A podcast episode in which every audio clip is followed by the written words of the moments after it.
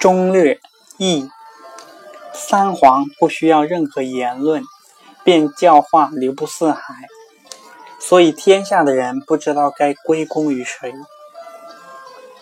武帝效法天地运行，增设言教，制定政令，天下因此太平。君臣之间相互推让功劳，四海之内教化顺利实现。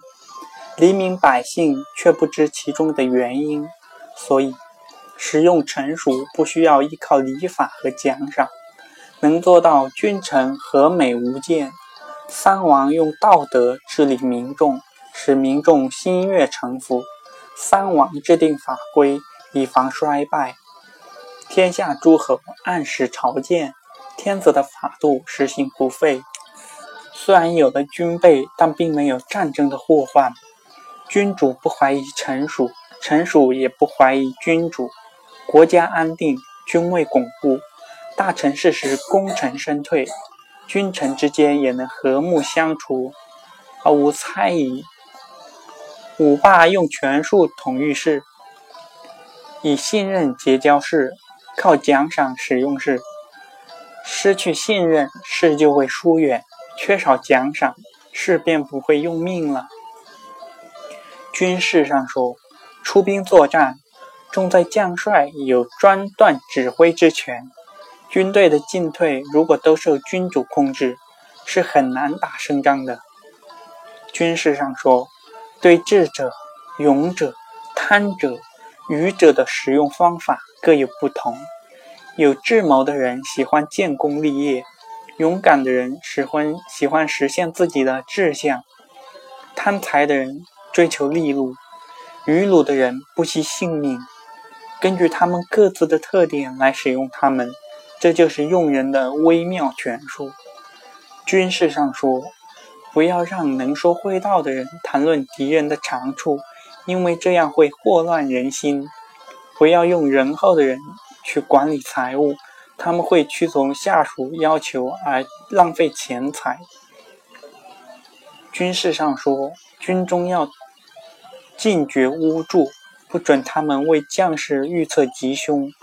军事上说，使用侠义之士不能靠钱财，所以义士是不会替不仁不义的人去卖命的。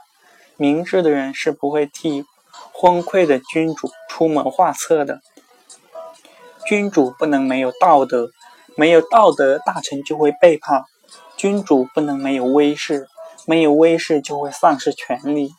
大臣不能没有道德，没有道德就无法无法辅佐君主；大臣也不能没有威势，没有威势国家就会衰弱。但是大臣的威势过了头，反而会害了自己。所以圣明的君王治理天下，观察世道的盛衰，衡人良事的得失，然后制定典章制度。所以诸侯辖二君。方伯辖三军，天子辖六军，世道乱了，叛逆便产生了，天子的德泽脱节了，诸侯之间的结盟立誓、相互攻伐也就出现了。诸侯之间势均力敌，谁有没有办法战胜对手？于是便争相延揽英雄豪杰，与之同好同恶，然后再用用权术，所以。不运筹谋划是没有办法绝贤定疑的；不诡诈出奇是没有办法破坚平寇的；不秘密谋划是没有办法取得成功的。圣人能够体察天之道，圣人贤人能够取法地之理，智者能够以古为师。所以，《三略》一书是为微妙时代而做的。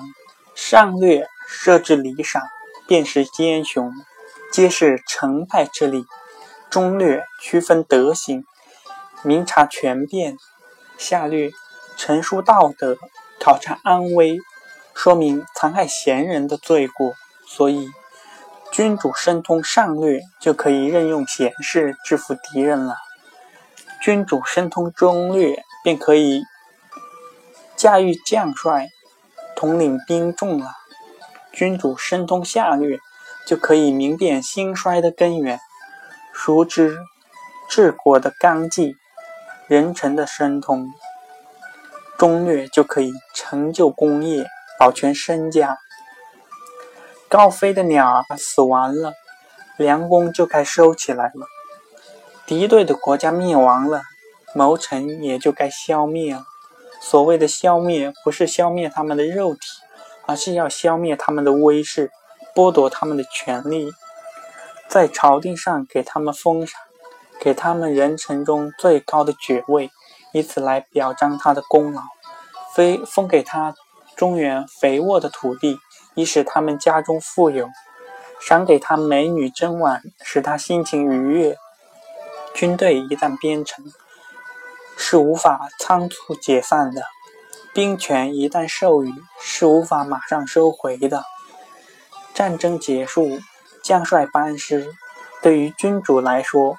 这是生死存亡的关键时刻，所以要以封爵为名削弱他的势力，要以封土为名削弱他的兵权，这就是霸者统御将帅的方略。